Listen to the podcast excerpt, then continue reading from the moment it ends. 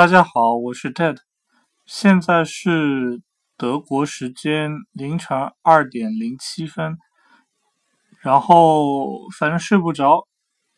呃，可能也是留学的一个后遗症，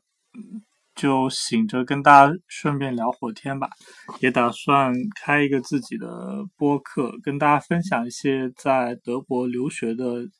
心路历程点滴。包括在欧洲的一些见闻，我的所见所学所感，嗯，这可能就是我开设这个播客的一个初衷。然后正好这个礼拜是那个新生导入周，下个礼拜我们就正式开学了。其实这一点在德国的高校还挺常见，也挺好玩的。因为以我国内就读大学的经历来说，国内一般。从小学开始到大学都是九月份入学，六月份毕业。呃，在德国这个学期时间设置会比较神奇。一般的大学它是在十月的中旬左右开学，一直到第二年的一月下旬。学期结束，可能二月份会有部分考试，然后就开始了那个也不算漫长吧，大概一两个月的寒假，然后差不多四月份，四月中旬左右，有可能是四月下旬开始，一直到七月底暑假。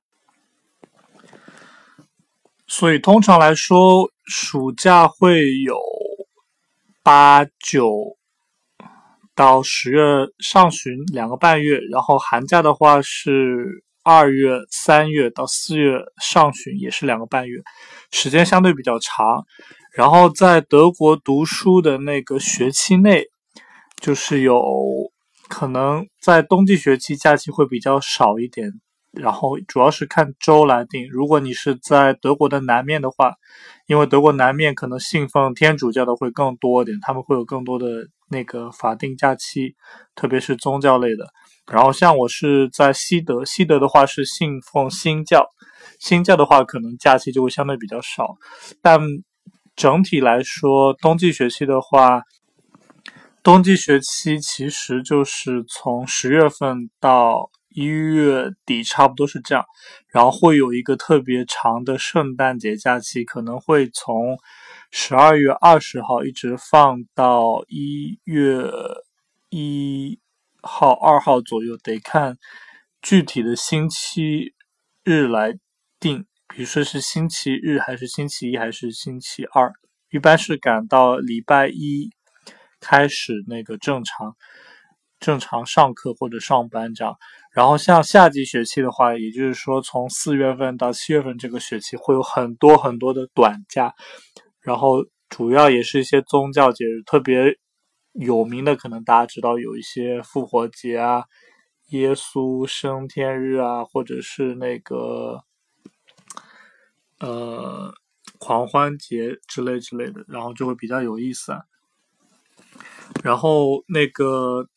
德国上课的学期内，然后如果遇到一些假期，然后它断开了怎么办呢？然后德国人就想了一个办法，他可能就是把两个假期中间的工作日或者需要上课的日子也给翘掉，那一天就叫做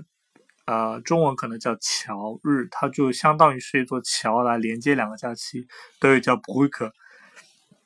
嗯。这个好像在其他国家也有。我之前去西班牙交换的时候，西班牙也管这个叫乔日。西班牙的乔是 b u e n d e 然后大家也都是默认约定俗成，那天可能就不来上课，怎么样？然后像感觉德国其实在放假前跟国内也是挺像的，就是。大家会拎着大包小包的行李然后在那个时候直接放在教室的后面上完课直接拎着行李箱回家或者是出发去其他什么地方这样子。那今天就先告一段落吧就第一期跟大家聊聊德国的学期学期的时间安排等等。下一期的话可能跟大家聊一些新生准备的一些事情以我们的学校为例。好了先跟大家说晚安吧再见。